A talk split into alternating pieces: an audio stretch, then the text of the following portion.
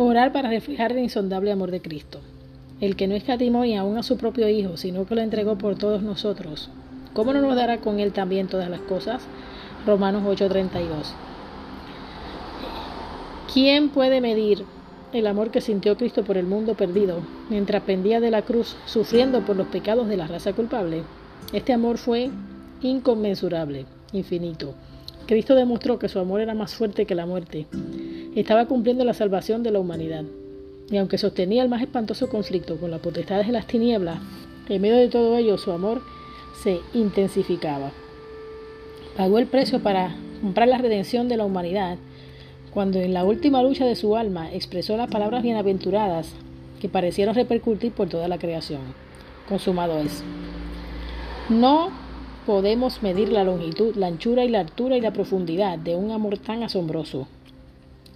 La contemplación de las profundidades inconmensurables del amor del Salvador debiera llenar la mente, conmover y enternecer el alma, refinar y elevar los afectos y transformar completamente todo el carácter. Algunos tienen opiniones limitadas acerca de la expiación. Piensan que Cristo sufrió tan solo una pequeña parte de la penalidad de la ley de Dios. Suponen que aunque el amado Hijo de Dios soportó la ira de Dios, fue por él primero advertía a través de sus dolorosos sufrimientos. Fue porque él primero advertía a través de su doloroso sufrimiento el amor y la aceptación del Padre, que los portales de la tumba se iluminaron delante de él con radiante esperanza y que tenía evidencia constante de su, futuro, de su, de su gloria futura. Este es un gran error. La más punzante angustia que Cristo de Cristo provenía de que él comprendía el desagrado de su padre. La agonía que él le causaba, la agonía que esto le causaba era tan intensa que el ser humano puede apreciarla tan, tan solo débilmente.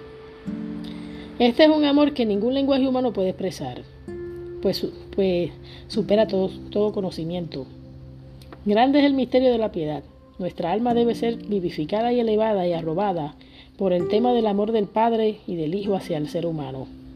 Los discípulos de Cristo deben aprender aquí a reflejar en cierto grado este misterioso amor.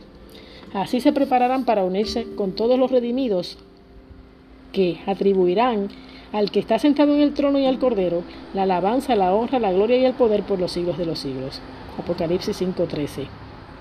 Matinal, ser semejantes a Jesús, de Elena G. de White.